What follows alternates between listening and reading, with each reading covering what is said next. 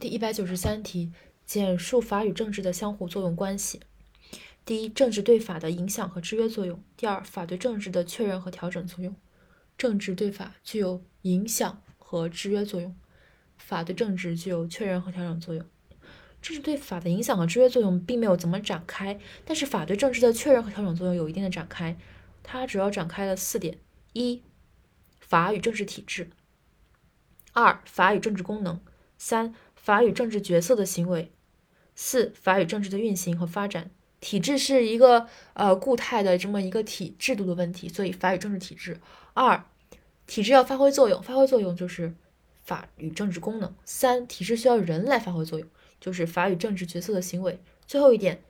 政治需要运作，就是法与政治的运行和发展。再来一遍，首先，政治对法具有影响和制约作用；其次，法对政治具有确认和调整作用。